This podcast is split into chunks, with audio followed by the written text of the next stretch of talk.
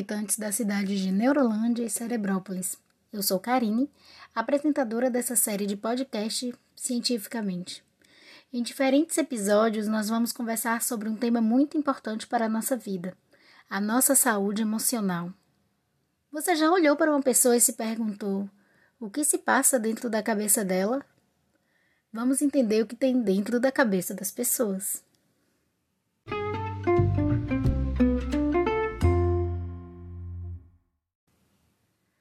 E nesse episódio vamos conversar com uma pessoa muito especial, que já fez parte do grupo Café Terapêutico lá no Centro Juvenil de Ciência e Cultura, em que conversava sobre emoções com os alunos.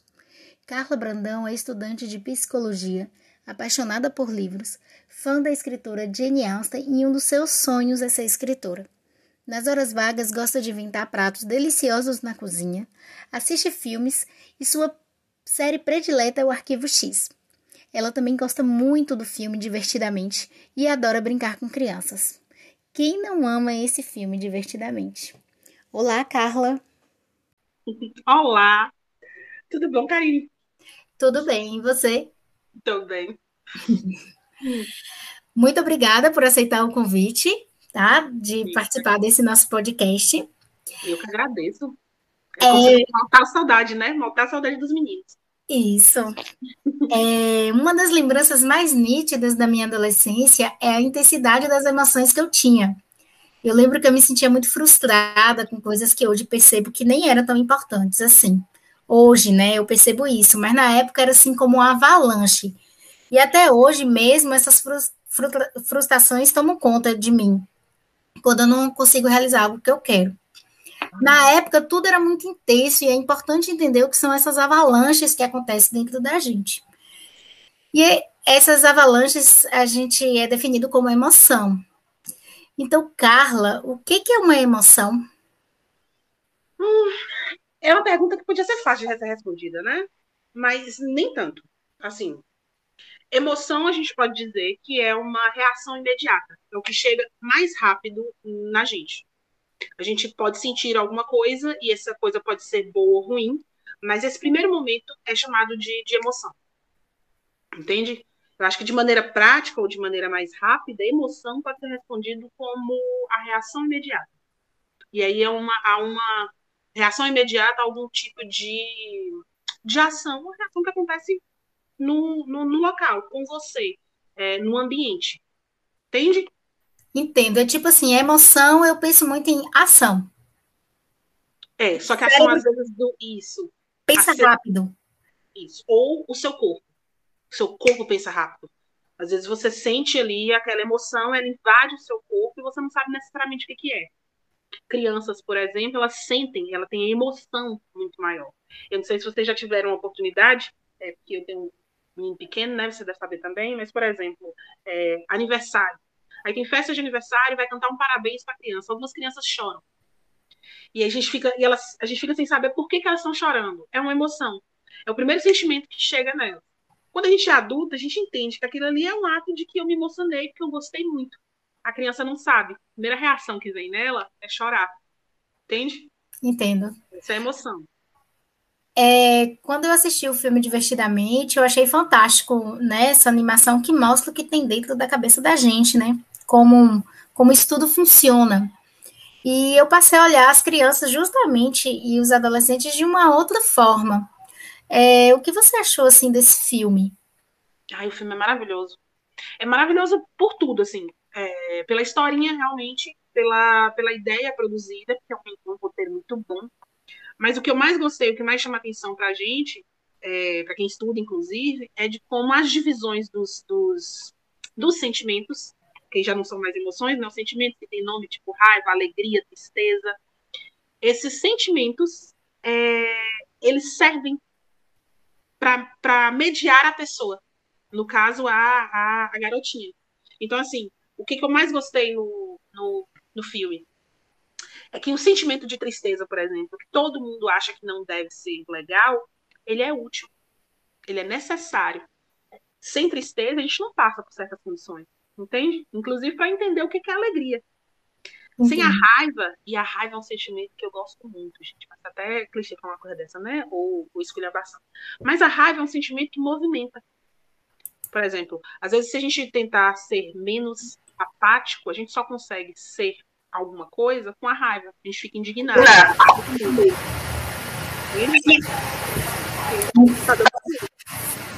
Entendo.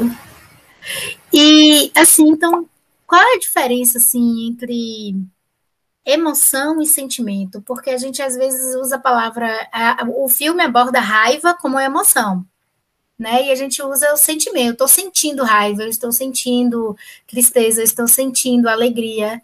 É. É porque o sentimento é a construção. Do, se a emoção é uma coisa rápida imediata, o sentimento vem da construção. A gente constrói. Por exemplo, você na, na festa de aniversário, como eu acabei de dizer, a criança sente alguma coisa, ela não sabe dizer o que, que é essa emoção. Quando ela está um pouco mais é, elaborada, ela pode dizer: Eu senti alegria. Alegria tanta que chorei. Como você demonstra o sentimento, e aqui eu não estou tentando dizer juízo de valor se ele é bom se ele é ruim, mas quando você diz sobre o sentimento, quando você entende o que é esse, esse sentimento, é, ele ganha um nome. Raiva, tristeza, alegria, angústia, nojo. O nojinho, por exemplo, da, do filme. Ah, um dos sentimentos é o nojo. O nojo é super importante, até para você não se desenvolver é, em reações de, de, de perigo. Entende? Todos os sentimentos, ele acaba sendo importante. Todas as, as emoções que você sente, é, elas desenvolvem sentimentos que são necessários para o ser humano. Eu acho que isso que é no filme, a sacada que é fantástica. É um ótimo filme. É, no caso, assim, por exemplo, é, no filme, porque no caso, emoção é ação, então o corpo responde, o suor das mãos, a pupila dilata, né, há um tremor, o frio na barriga. Isso aí é, é um mecanismo do nosso cérebro por ação rápida, que às vezes a gente, a gente adulto se acostuma, mas a gente ainda tem é, é, essas, é, esse suor na mão, e é porque a gente acaba se acostumando com isso e a criança é mais intensa. Então, o cérebro da criança ali, ele é bem mais, vamos dizer assim, primitivo, né? Voltado à emoção. E aí, essa criança vai crescendo e se tornando um adolescente. O que, que muda, assim, no, no, na, nos adolescentes? Porque aí vem paixão, vem a necessidade de ser aceito, vem a necessidade, vem a, a frustração de não conseguir fazer o que quer. O que, que muda? Meu Deus, muita coisa, mas vamos lá. A adolescência é uma coisa complicada e muita gente gosta de falar erroneamente, chamar de aborrecente, né? É, eu também não gosto. É, é horrível dizer isso, porque é um momento em que a gente está em transição. E todo momento de transição ele é difícil e complicado. Para não dizer complexo. Certo? Então, quando você é criança, você está aprendendo tudo. Lembra que tudo é novo para criança. O bebê nasceu, gente, respirar é uma coisa nova. Ele aprende. A criança ela está aprendendo certas coisas e pensa aí, tudo para ela é muito novo, é tudo muito. É, inclusive, Intenso, ela, né? é de uma intensidade que é genuína, certo? de ver a primeira coisa, de pô, introduzir comida, por exemplo. É uma coisa que pra gente já tá acostumado. Mas aí, quando você é um adulto, teoricamente, você tem tudo muito construído dentro de si. Teoricamente, foca nisso. quando se é adolescente, você está em transição. Você não é mais aquela criança com sentimentos primários, mas também não é um adulto. E aí vem sentimentos dentro de você, junto com, obviamente, biológico, inclusive, né? biologicamente você está mudando, mudando num processo, e os sentimentos vêm. Quando esses sentimentos vêm, que geram é, emoções, né? A gente não sabe nomear. E aí, talvez seja a questão da, da, da inteligência emocional. A gente não tem essa inteligência emocional, por exemplo, para distinguir do, do que, que a gente gosta, o gostar, por exemplo, do odiar. Parece que tudo está numa linha tênue porque é tudo muito confuso. E aí exige da criança, socialmente falando, exige que essa criança cresça, ao mesmo tempo que exige que ela seja adulta.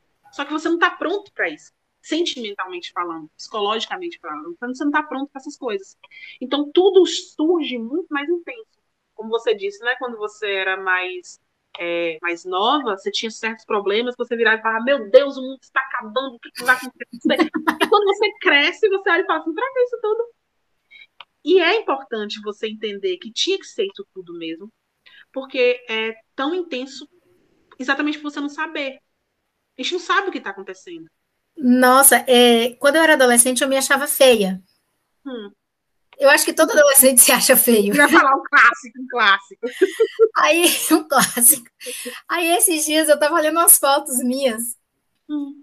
E olhei e falei assim, nossa, mas eu era tão linda. Meu Deus, como eu era bonita. Eu... É? Aí eu ficava assim, meu, quanto tempo, quanto tempo eu gastei quanta energia eu gastei chorando, me achando feia. E assim, alguns colegas são cruéis, porque pega e fala na escola que a gente é feio, uhum. e a gente acredita nisso.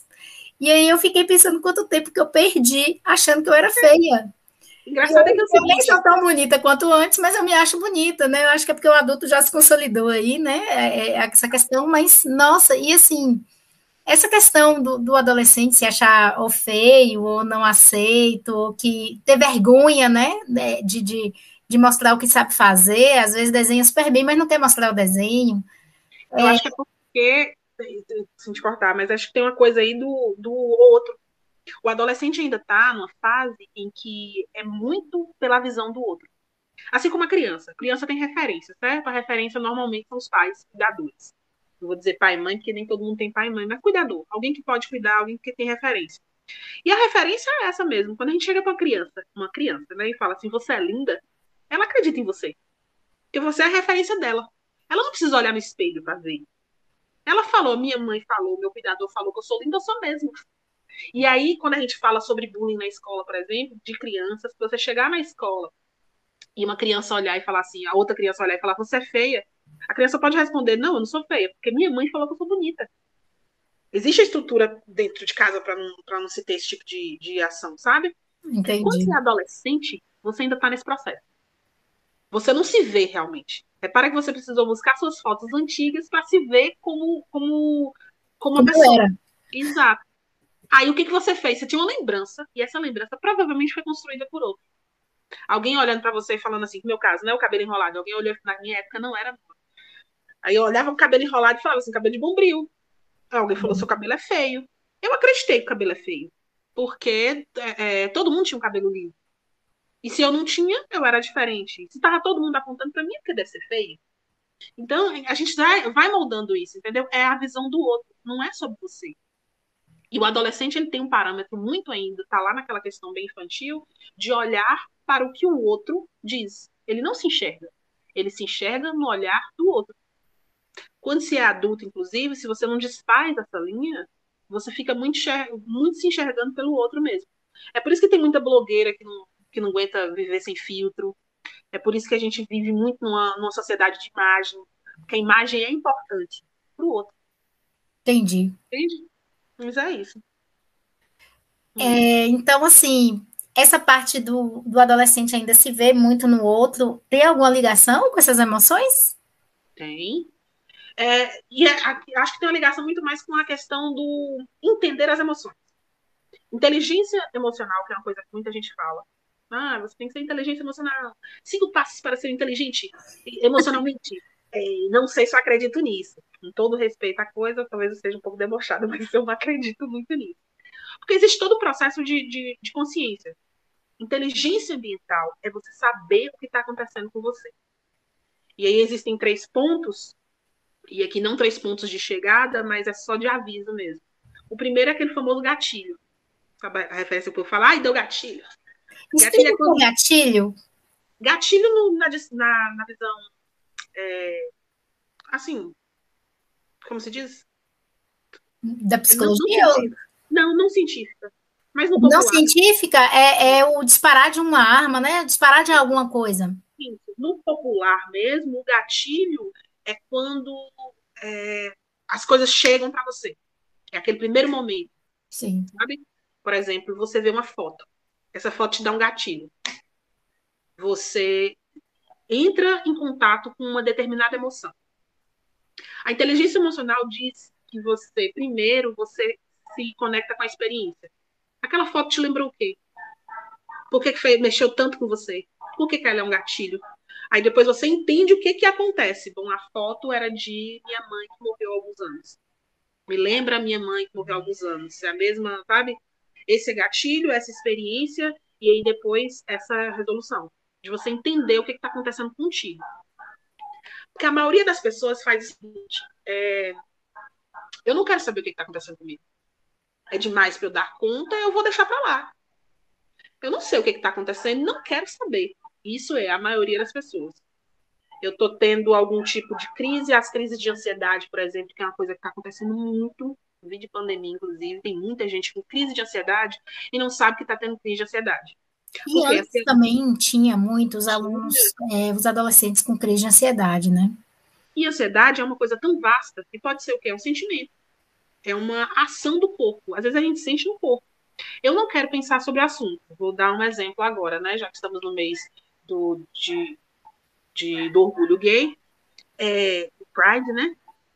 É, tem muitos alunos que não querem, muitos alunos, muitos adolescentes que não querem lidar com isso, lidar com esse sentimento, certo? Eu cresço e aí eu começo a ter sentimentos do tipo, tô gostando de alguém, que todo mundo tem, só que aí eu descubro que tô gostando de alguém do mesmo sexo. Isso causa uma confusão na cabeça da pessoa e ela não quer lidar com isso. Ao não lidar com isso, ela simplesmente esquece. Na nossa linguagem, recalca. Né? Ela vai lá e esquece, não quero lidar com isso, não quero lidar com isso, ok, mas o corpo sente.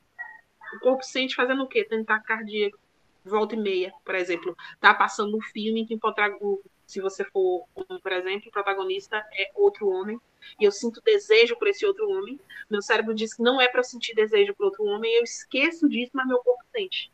E não estou falando que ele sente um desejo, ele sente a taquicardia, que é o medo de você encarar esse sentimento. Aí eu começo a ter cardia eu começo a ter suor, eu começo a, a me tremer, eu começo a ter uma crise de ansiedade, depois a gente fala que foi por nada. Não é por nada. Entende? Nada é por nada. Ter uma inteligência emocional é entender isso. Entender que você está tendo esse tipo de coisa esse gatilho de onde é que veio, essa experiência de onde é que foi, essa resposta. Então, quando eu falo assim, Carla, é, eu tô ansiosa, eu, eu, eu, já percebo quando eu tô ansiosa, por exemplo, eu tô ansiosa, tô sentindo minha mão, né, eu tô agoniada, eu tô ansiosa, aí a pessoa pergunta assim, ansiosa com o quê? Né? Uhum. Agora você escuta muito isso. Ansiosa com o quê, menino? Tem nada para fazer. é, tô ansiosa com quê? E você fala assim, não sei. É, com nada, não tem motivo para eu estar ansiosa. Então quer dizer que isso não existe. Não existe. Tem que ter um motivo. É eu que não sei qual é ele. Ainda. É o que você não sabe ainda o que é, porque às vezes você não está pronto, inclusive, para saber. Você escondeu isso. E se você escondeu isso, é por algum motivo. Entende? Às Sim. vezes não consegue dar conta. Talvez a adolescência faz com que a gente não dê conta de certas coisas que a gente poderia dar como adulto. Você mesma falou, meu Deus, é problemão na adolescência. Se você fosse uma adulta, podia até ser, mas quando você é um adolescente, é um problemão sim. É um problema. Não, é um problema de verdade, né? É. é um... E é um problema de verdade, é um problemão. Por isso que a gente tem que sentar, e eu acho que a gente tem que olhar para o adolescente com um pouco mais de empatia mesmo. É, sentar com o adolescente e falar assim, quando ele estiver sofrendo, por quê? Porque o, o boy abandonou, tem que pegar na mão e falar, não, calma, nós vamos resolver isso juntos. Vem cá, me dá um abraço, o boy, boy fugiu mesmo, também nem te merece e começa com aquela, aquela ideia, né? Porque assim, a pessoa, ela não só, o boy não só a deixou, exemplo, né? Como adolescente. O problema todo foi porque ela se sente inferior, porque ninguém no mundo vai querer ela, sabe? Porque é, ela realmente fracassou em toda essa intensidade. Fracassou em toda a vida. Aí um adulto olha, porque já está com tudo organizado dentro de si, olha para a pessoa e fala assim: Mas meu Deus, para que esse exagero? E a pessoa se sente mais. Arruma É, tem aí vários outros, só que ela se sente mais inferior ainda, porque ela não foi escutada. Essa dor não foi acolhida. Se for para fazer uma referência ao filme, é, a tristeza ela tem que ser escutada. Tem, tem cenas de filme que a tristeza para tudo que ela está fazendo para poder deitar e chorar. E a alegria fica naquele desespero, falando: bora, bora, bora, levanta, levanta, levanta. Meu sonho é chegar no filme, atrapalhar certas coisinhas e falar: alegria, deixa a menina sofrer. Ela é, Voltando ao filme, então, assim, a alegria, eu vejo ela com em exagero é ruim, é, se transforma em euforia. Exato. Não é isso? Então, que são as crianças, né? As crianças têm a alegria muito em si, então elas são eufóricas. E aí é. eu acho que o adolescente ela se, ele visita a tristeza, né? Ele começa a visitar a tristeza, ele começa a, a entender isso. E visitar a tristeza muito também é problema, sabe? Visitar a alegria demais também, a raiva demais também. O que eu acho muito legal é que todos esses sentimentos estão lá e eles têm que trabalhar juntos. Tanto que a ideia só realmente só desenvolveu, a coisa só funcionou quando todos eles trabalharam juntos. Porque tem, você dá espaço para tudo, respeitar tudo. É, o, o que eu achei interessante do filme, lá para o final, né? Uhum. Que quando ela se torna uma pré-adolescente, que já é a, a, última cena da, da Halle, Halle, é, Riley. Riley, ela porque a torre de comando, quando ela era criança, era uma só e eles dividiam ali. Saía alegria e entrava tristeza, saía o nojo e entrava o medo, né? E na última cena, cada um fica posicionado nenhum no seu comando. Então, eles que comandam mais ou menos ao mesmo tempo e cada um tem o seu comando individual. Então, eu, eu, percebi como uma aquela, aquela mudança de é, da, da criança, da euforia da criança, da alegria, né, dominando ali para todos é, começarem a, a, a, ter sua importância. E aí esse processo... Oi? E esse processo de adolescência que é essa adaptação, não é? Exato. E olha que no finalzinho, a Riley tá bem assim estruturada, né? Eu achei muito legal porque ela sai do fase de criança, que é aquela baguncinha, que também assim é, é muito muito preciso. Para criança é uma coisa muito muito prática. Se você falou que é assim, é assim. Se você falou que é assado, é assado. O adolescente não, ele começa a questionar. Então, a sua estrutura mental, que é aquela torre de comando, ela está mais é, complexa. Quando você é um adulto, e um adulto é emocionalmente estável, assim, né? Por assim dizer, ele está mais complexo ainda. Tem mais sentimentos ali. Tem mais gente na torre de comando. Torre de comando é um ser complexíssimo, né? Você vai olhar e falar, ai meu Deus, como controlar isso? O que, que o adolescente ganha na torre de comando? O que que o quê? O adolescente ganha ali na torre de comando. Ó, oh, além das, das cinco, né? Ele vai, ele vai ganhar alguns outros sentimentos que talvez sejam difíceis, né? Paixão? paixão. Ele, ele entra desejo. Ciúmes? É ciúme ele vai ter. A criança ainda tem, né? Um negocinho do ciúme, mas assim, ele pode ganhar alguns comandos que ele não sabe lidar muito bem. Ele pode nem ter nome, Né? Eles não sabem, ele não sabe ainda.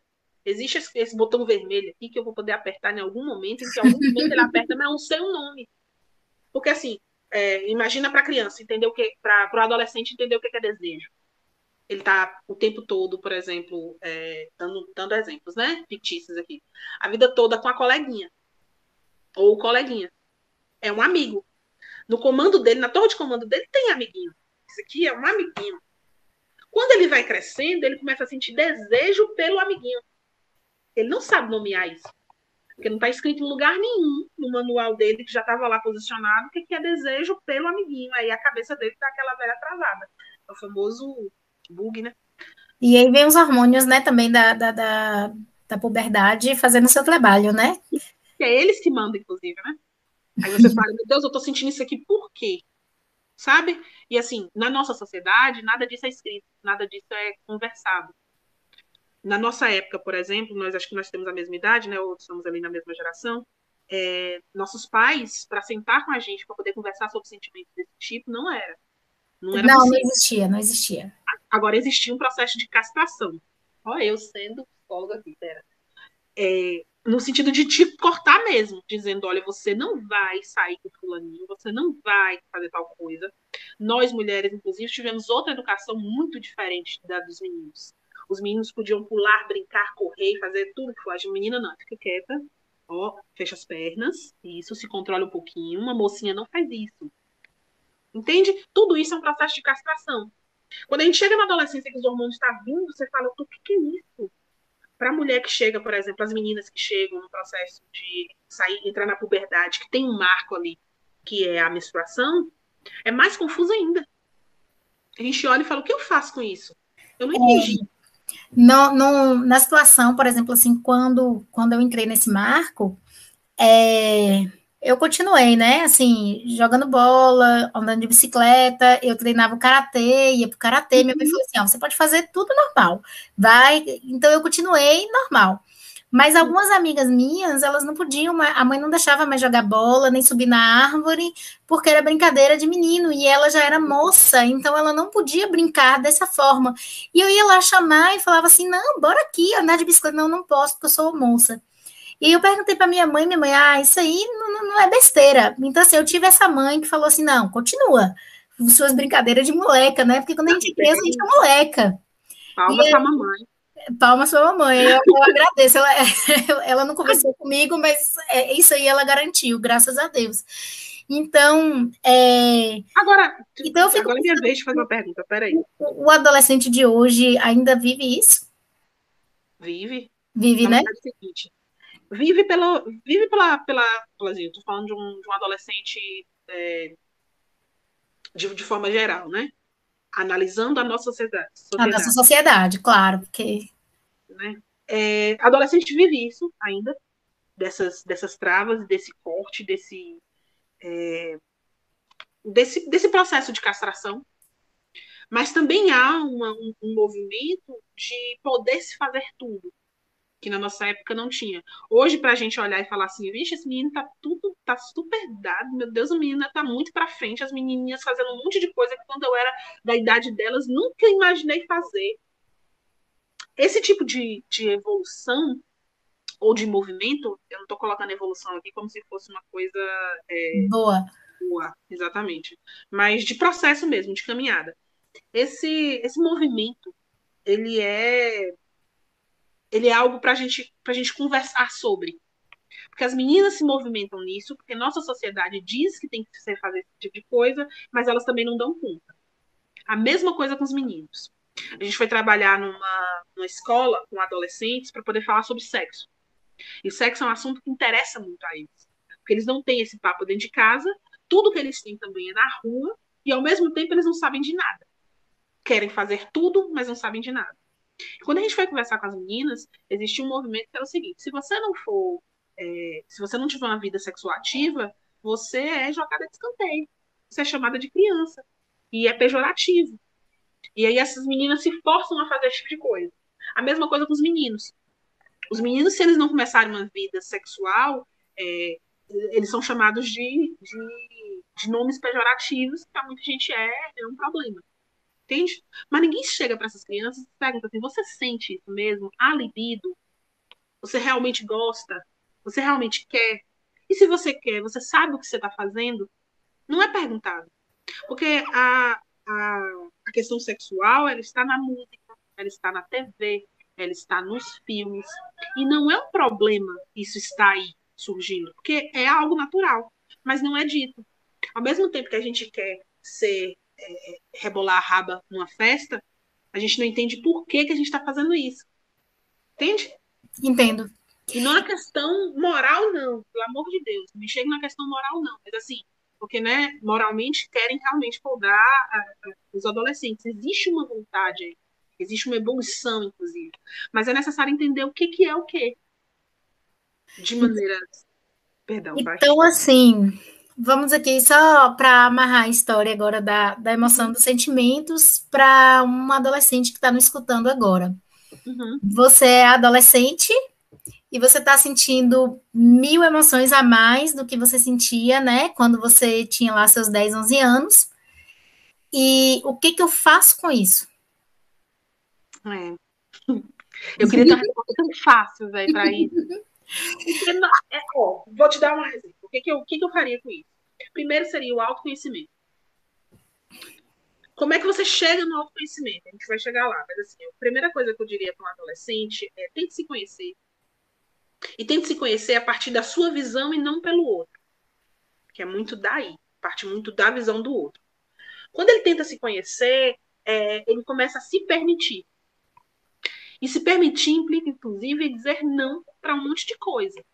Porque, como eu te falei, os adolescentes têm a necessidade, às vezes, de ter, tem uma energia sexual, que é o desejo, que é a, a libido. Ele tem essa energia sexual, mas ao mesmo tempo ele não sabe, não está pronto para né? A, por exemplo, eu fiquei fiquei moça, como tu diz, né? Tive a primeira primeira menstruação aos nove anos. Então, aos nove anos, meu corpo biologicamente já estava pronto para ter um filho. Mas não, minha cabeça não. Nove anos é muita coisa. Como é que eu ia administrar isso? Entende? Entendi. Quando eu peço para o aluno ou para o adolescente, e esse que está nos ouvindo, por exemplo, olhar e falar assim: olha, tenta compreender quem é você. Esse processo de, de autoconhecimento ele perpassa por um monte de coisas. Em última instância, eu digo: olha, gente, sabe o que é melhor? Vá no psicólogo. E não é um psicólogo porque você é doido. É um psicólogo que é um lugar onde você pode simplesmente sentar, se conhecer. Porque é uma escuta. Só que eu não quero dizer isso, eu falo em última instância, porque nós não temos psicólogo no SUS. Não é algo de acesso a todos, infelizmente.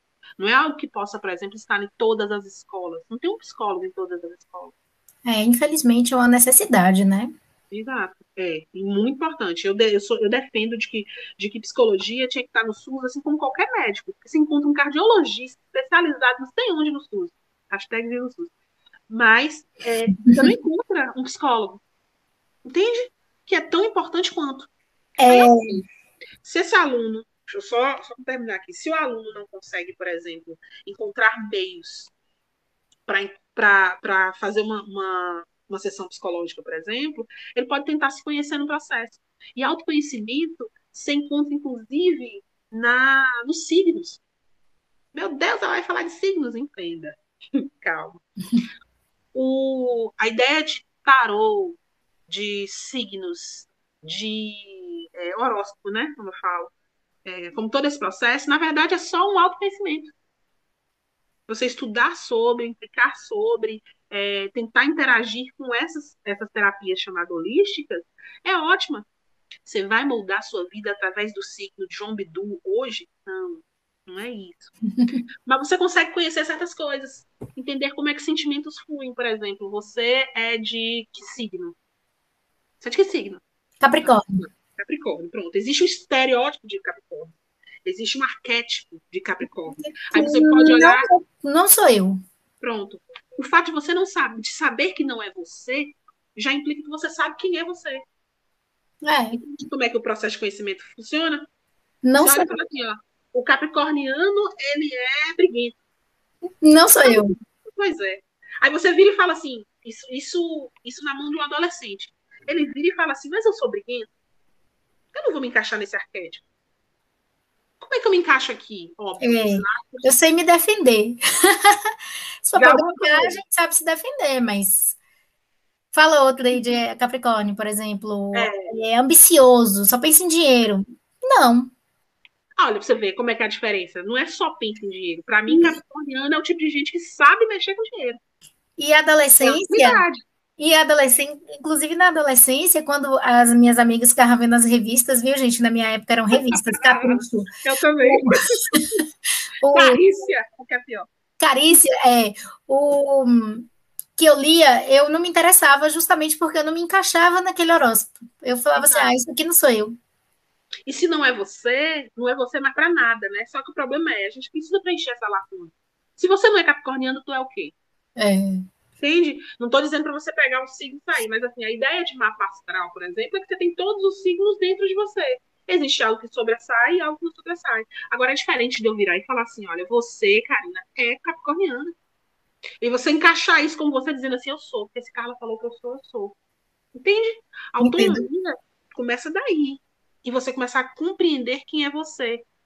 Compreender através. Eu tô, eu tô dando esse exemplo porque o, a, o horóscopo é uma coisa muito acessível, muito fácil do aluno encontrar, do adolescente passar. Ele passa por essa fase. E é divertido.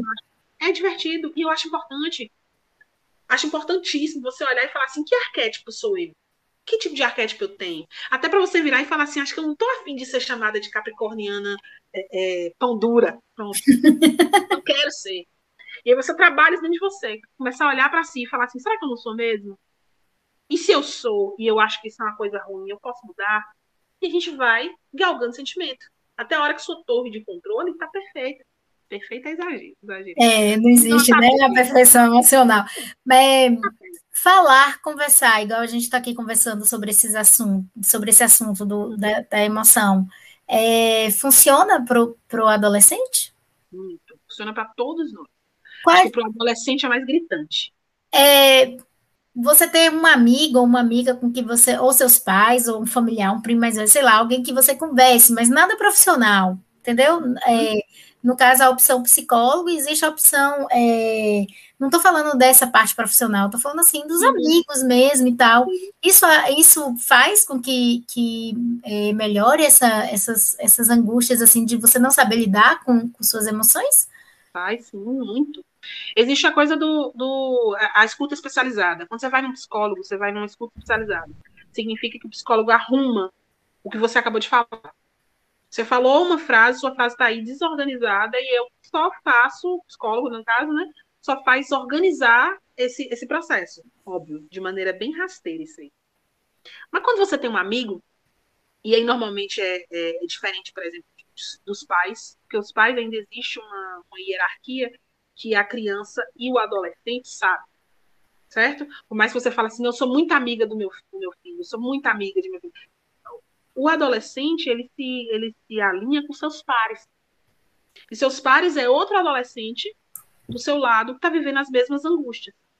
Entende? Aí o que, que acontece?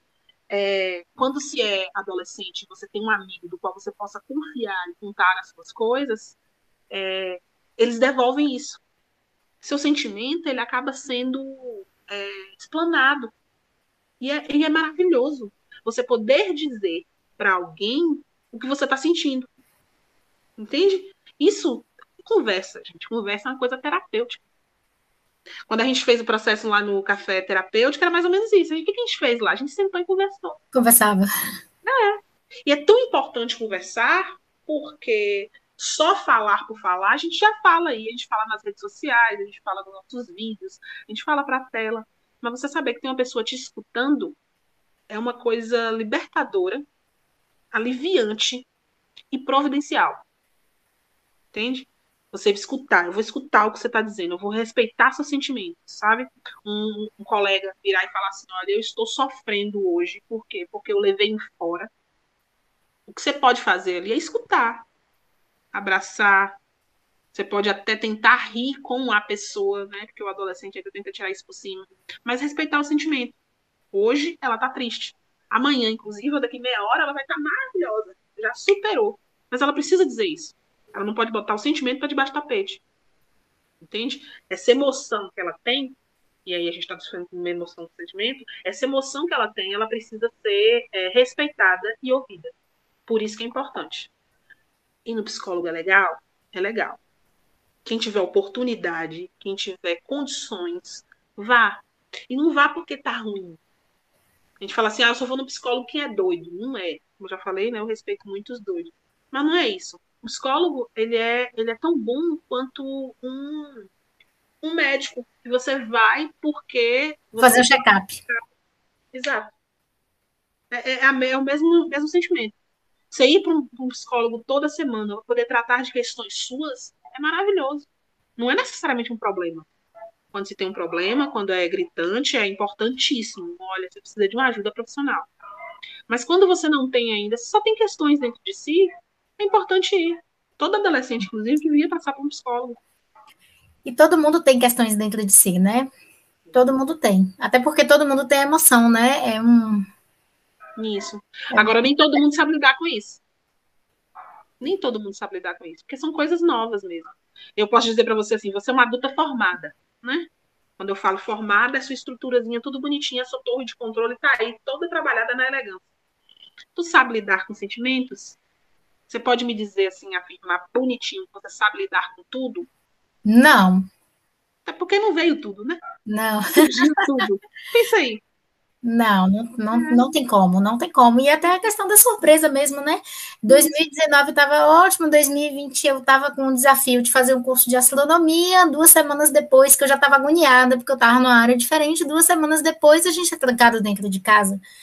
Quem poderia imaginar isso? Né? Então bagunçou todas as emoções de todo mundo, né? Como lidar com isso? Porque muita gente não está conseguindo ainda. Depois de um ano de pandemia, tem muita gente tentando lidar com isso e usando a desculpa agora que é da saúde mental. Como se a saúde mental fosse um, um lugar que a gente chega. Ah, eu por saúde mental eu vou sair e me divertir. Sabe? eu tô com minha saúde mental abalada, eu preciso fazer qualquer coisa assim, assim, assado. Mas é algo que a gente precisa pensar, inclusive. É, saúde mental, acho que agora mesmo a gente não tá, né? Ninguém pode estar tá em saúde mental. A gente pode tentar tentar aliviar isso nesse processo que tá complicado para muita gente. Não é, não é só para todo mundo. Tem, tem, tem gente mais em situação muito mais complicada do que outras. Tem gente que está tentando lidar com essas questões de uma maneira tem gente que está tentando lidar com outra. Existe o processo de julgamento, a gente julga a pessoa. Ah, porque fulano está na, nas redes sociais postando uma foto assim, assim, assada em plena pandemia. E a gente gosta de julgar o outro, sabe? E tem gente que está fazendo as mesmas coisas escondido, porque não quer lidar com o outro, com o julgamento do outro. E a gente não consegue olhar para si. E não é questão de de dizer que é para você se julgar ou se, se autoavaliar, mas é de entender mesmo. Você consegue entender o que está passando dentro de você? Você consegue dar conta disso? É necessário olhar. Eu acho que pelo menos olhar a gente tinha que fazer. Então, assim, não existe é, receita pronta para lidar com as emoções, né? Cada um tem o seu caminho, a sua estrada. Uhum. Mas, pelo que eu entendi aí da sua, da sua fala, é você se conhecer. Se conhecer Isso. e falar sobre e, e, e, entender né, o que está acontecendo dentro de você, né? Isso, o entendimento. Isso, se permitir. Se observar. Permitir, é, per, permitir, por exemplo, que a gente, a coisa da aceitação, né? Adolescente tem muito esse processo de aceitação. Você mesma falou, eu me achava feia. Na verdade, você não se olhava. Hoje você tem uma opinião diferente, que na verdade é hoje eu me aceito. E aí é, entrar nesse processo de, de, de, se aceitar mesmo. Quando a gente se conhece, é, a gente dá de, de, dá de cara com as coisas que talvez não sejam tão boas. Sabe? Olhar e pensar assim, eu sou uma capricorniana, meu Deus, e agora? é, nesse processo eu vou falar de mim, né? Porque eu sou escorpiana. É ah, tá, eu ia perguntar agora. enquanto escorpiana, todo mundo fala, é o signo que a gente gosta de jogar pedra. Durante um tempo eu neguei. Hoje eu aceito. Eu aceito o signo e todo mundo que olha para mim fala assim, ó lá, não vale nada. é, eu aceito porque a opinião do outro ela vale menos do que a minha. Eu posso até respeitar, mas ela vale menos, porque eu sei o que eu sou. Eu aprendi muito, eu lutei muito para aprender quem eu sou para olhar para mim mesmo, inclusive olhar para esse lado que a gente pode chamar de sombra e falar: é isso aí, né? É o que tem. Tem para hoje é isso aí. Se você quiser, você vai ter que melhorar. Mas eu aceito. Tem sombra. Eu não posso aceitar só que eu sou uma pessoa é, é, maravilhosa, né? Todo mundo olha para mim e fala: meu Deus, como ela é maravilhosa. Eu fico pensando: não, opinião da pessoa, vou respeitar. Eu não me acho, não. mesma coisa, é a mesma coisa do bonita. A pessoa olha e fala assim: você é muito bonita. Eu levo em consideração, eu olho, poxa, obrigada, viu? É, minha opinião é outra, mas tudo bem. Você acha feia? Não, não é que eu acho feia. Mas é, padrão de beleza foi desenvolvido há muito tempo. Eu cresci, inclusive, com um padrão de beleza que é o cabelo liso. Eu posso olhar e falar assim, não, eu acho que Karine é um padrão de beleza bonito. Só que eu não vou chegar em Karine nunca. Nasci com outra cor de pele, nasci com outro tom de cabelo. Eu posso tentar ser o máximo é, é bonita que eu puder põe logo o batom vermelho, me volto os cachos para lá e para cá, vou fazer aquela coisa toda. Você, Karine? Não. Não, não você não. Mas eu vou aceitar o que eu sou. É, eu, eu acho que cada um é, tem, que, tem que pensar isso, assim, né? Eu sou especial do jeito que eu sou. Eu, uhum. eu, eu, eu tenho a minha é, como eu sou bióloga, eu trabalho muito com a questão da diversidade, né? Da, da, biodiversidade, né? Deus não fez ninguém igual. Quando eu falo ninguém, não é pessoa, não, gente. Você pegar uma árvore, um pé de laranja é diferente do outro. No pé de laranja, uma laranja é do tamanho diferente do outro. Não tem ninguém igual, não tem uma régua. Você botar uma régua ali, não vai ter um do mesmo tamanho do outro, uma folha numa árvore. Então, assim, o ser humano entra na mesma, no mesmo bolo aí, né? Nós somos todos diferentes. E essa diferença é o que traz a beleza à natureza. E para que buscar padrão, então? Então, pois é. Então, assim, por que, que o, o, o a sociedade fica procurando todo padrão e fica inserindo o adolescente nesses padrões, né? É, é, então, assim, eu acho que o que, te, o que teria que ser falado com relação à sociedade é justamente isso. Você é especial do jeito que você é né? Você é especial. Uhum. Você tem a sua, as suas habilidades, a sua beleza, a sua. Tanto físico quanto é, habilidades mesmo, né? Porque tem gente que sabe desenhar, tem gente que gosta de escrever, tem gente que gosta de cantar, sabe cantar, então cada um tem, tem o seu dom, né? Sua habilidade. Então, o adolescente, eu acho que ele tem que se conhecer mesmo para poder é, treinar a sua habilidade. No que ele é bom, treinar no que ele é bom. Eu, ó, eu tenho que me conhecer no que eu sou bom, eu vou treinar isso. No que eu não sou bom, eu sei o que, que eu não sou boa, ou eu junto ali com as pessoas que são boas naquilo. Por exemplo, eu não sei desenhar. Meus alunos desenham bem. O que, que eu faço? Procuro meus alunos que desenham bem, entendeu? Uhum. Isso claro. assim, partindo do pressuposto de que a gente precisa desenhar. Isso. Porque se eu não quiser desenhar, não precisar desenhar. Não precisa. Não precisa. Para quê? É, é, acho que é para isso mesmo. A gente cobra muito do aluno, do, do, do adolescente que ele faça alguma coisa.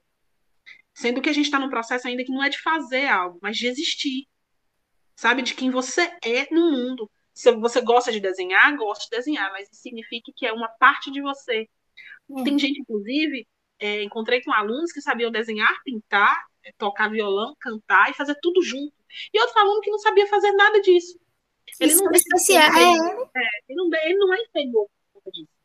A questão é porque ninguém conversava como ele.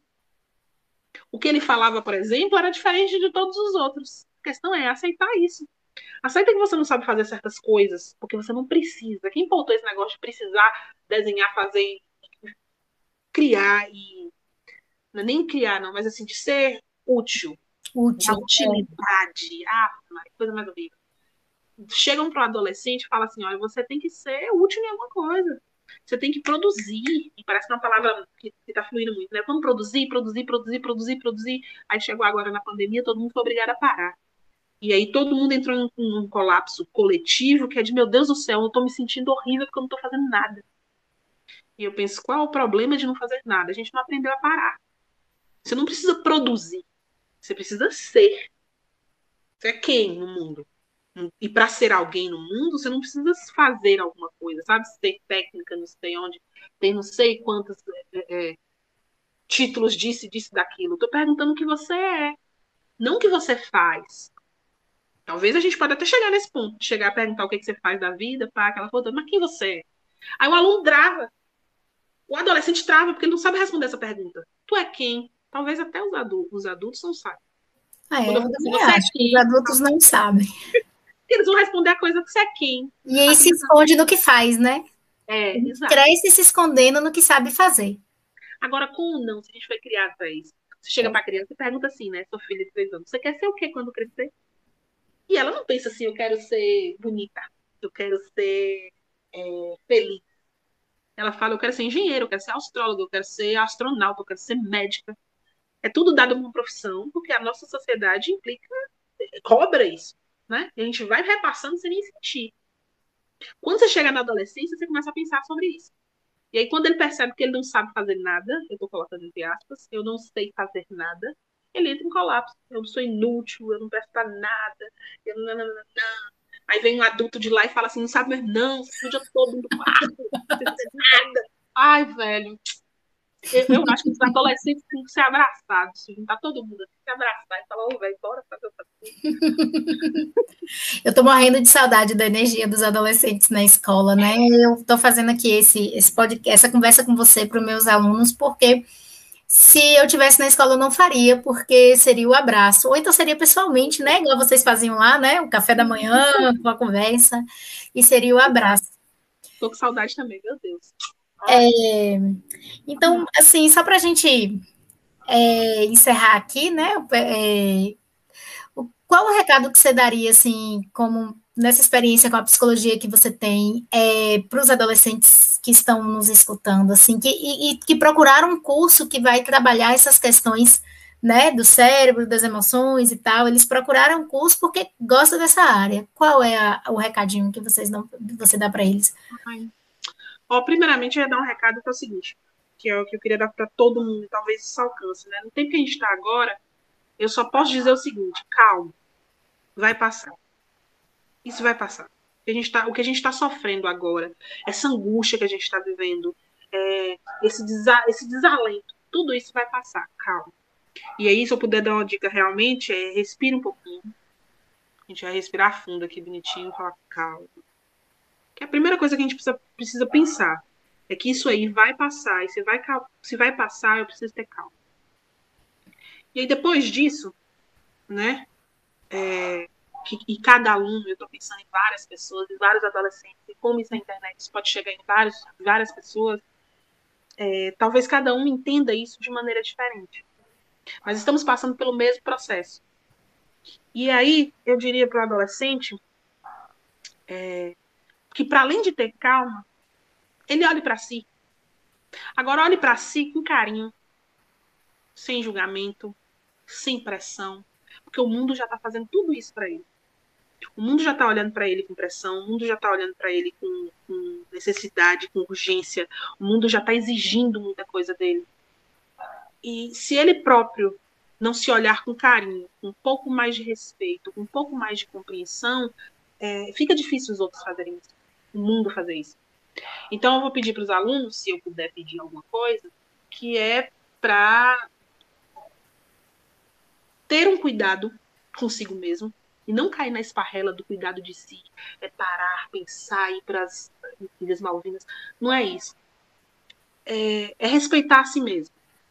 Respeita que hoje você não está dando conta, respeita que hoje você quer chorar, respeita que hoje você quer dar risada, respeite que hoje você quer postar uma foto legal na internet. Respeita esse movimento seu. Quando você respeitar esse movimento seu, é, que você dá olhar para si mesmo e falar hoje eu estou dando conta disso aqui, é, as coisas vão fluir melhor. Porque significa que você está dando o primeiro passo para se conhecer. Depois de você se conhecer, você se respeitar. E depois de você se respeitar, você pode respeitar qualquer um em volta. Então, assim, meu recado é esse. Primeiro, respire, pense que vai, que vai passar, e depois de que é, você precisa olhar para si mesmo com mais cuidado. Acho que é isso.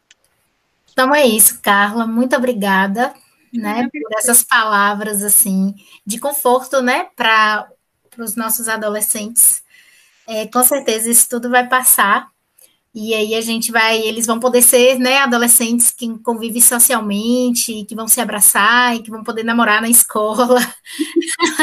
Tudo que a gente quer fazer também, gente, olha só. Vai sair para festas e tal, então isso vai passar e a gente vai ver isso acontecer logo, logo. Então, muito obrigada.